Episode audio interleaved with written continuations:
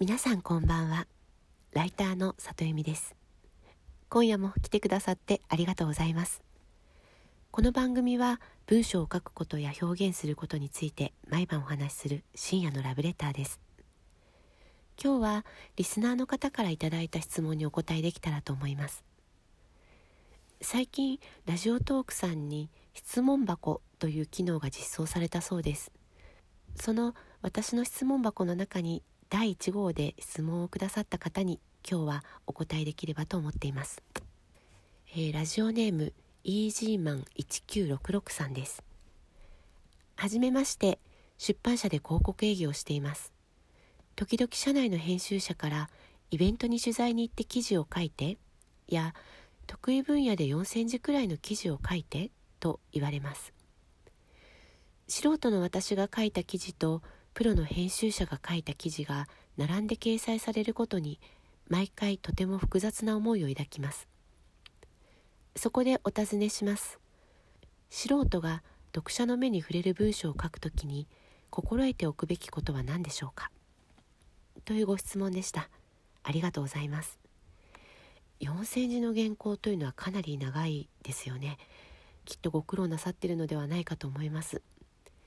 えー、読者の方の目に触れる原稿を書くときに心得ておくべきこと、えー、これについてお話しする前にまず私自身が文章には3つのレベルがあるんじゃないかと考えていることについてお話しさせてください。私は文章にはレベル1からレベル3までの3つの段階があると思っています。レベル1は間違っていないこと。レベル2は分かりやすいこと。そしてレベル3は面白いこと。私はこのように文章を段階的に考えています。読者の方の目に触れる文章を書くときには最低でもレベル1の間違っていないことをクリアする必要があると思います。その上でレベル2の分かりやすいことまで手を伸ばせれば十分いい原稿と言えるのではないかと思います。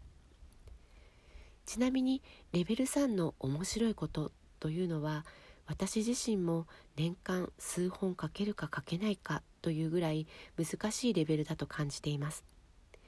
まずはレベル2の分かりやすい文章までを目指すのがいいのではないかなと感じます。ではこのレベル2の分かりやすいことを目指す時に一番手っ取り早いのは文章の一文を短くすることだと私は思っています。具体的には A4 のワードで原稿を書いているとしたら1行を超えたらなるべく早く丸を打って文章を終わらせる。できれば1行いかないうちに文章を区切って丸をつけて終わらせる。こういう癖をつけるといいと思います。A4 のワードで原稿を書いているとだいたい1行の文字数は40文字前後です。一文を短くする時はこの40文字を超えたらすぐに丸をつけるぐらい。できることなら40字を超えないぐらいで丸をつける。こういうことを習慣づけしていくといいと思います。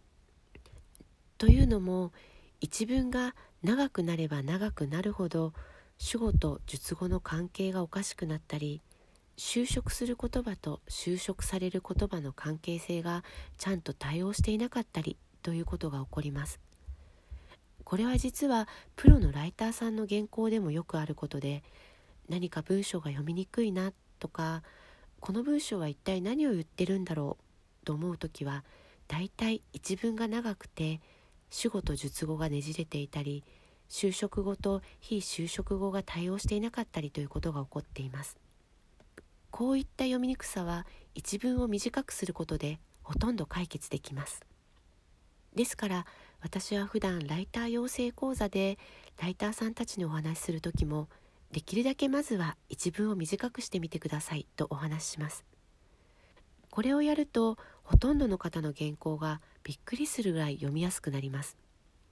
最初のうちはできるだけ一文を短く書いてだんだん日本語に慣れてきてこなれてきたら少しずつ長い文章を書くように訓練していく。この順番が分かりやすい原稿を書くには一番早いのではないかなというふうに感じています。もしよろしかったら試していただけたら嬉しいです。わかりやすい文章を書くためには一文を短くすること以外に他にもいくつかコツがあるのですがそれはまた別の機会でお話できたらと思います。これからもリスナーの皆さんの質問に答えていきたいと思いますのでよろしければぜひ質問箱に質問をください。連休最終日の夜来てくださってありがとうございました。明日からもいい一週間になりますように。里由美の深夜のラブレターでした。皆さんまた明日の23時にお目にかかれたら嬉しいです。おやすみなさい。